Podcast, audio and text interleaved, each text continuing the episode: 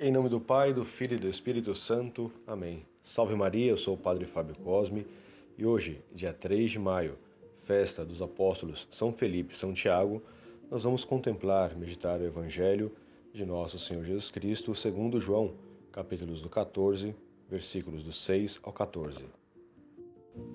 Hoje nós podemos recordar as palavras de Nossa Senhora Felipe: Há tanto tempo estou convosco e não me conheceis.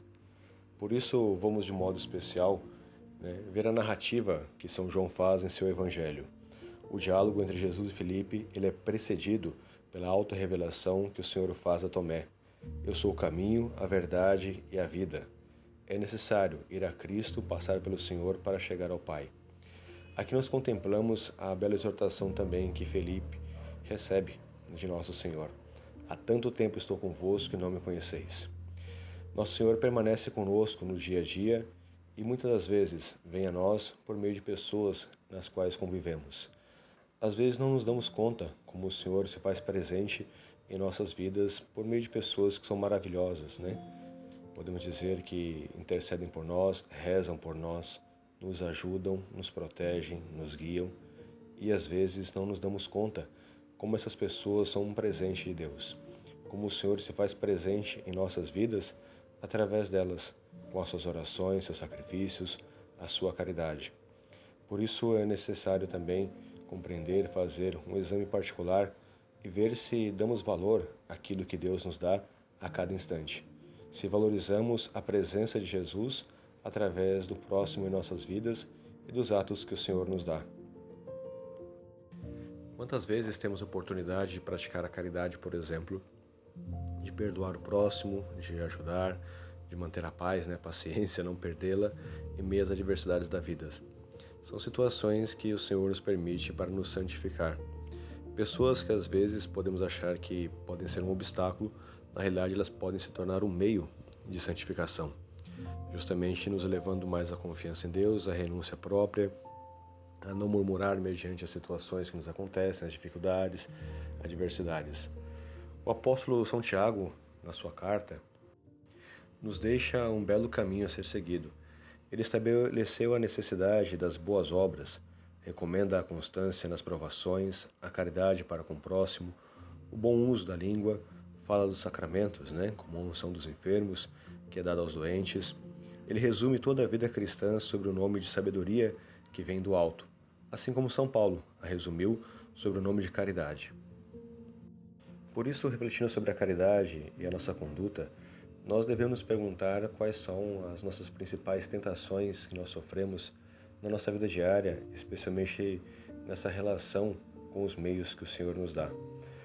Uma tentação primordial que acontece na vida de muitas pessoas quando iniciam na vida cristã, né, uma tentação que o demônio coloca, é de como servir a Deus, né?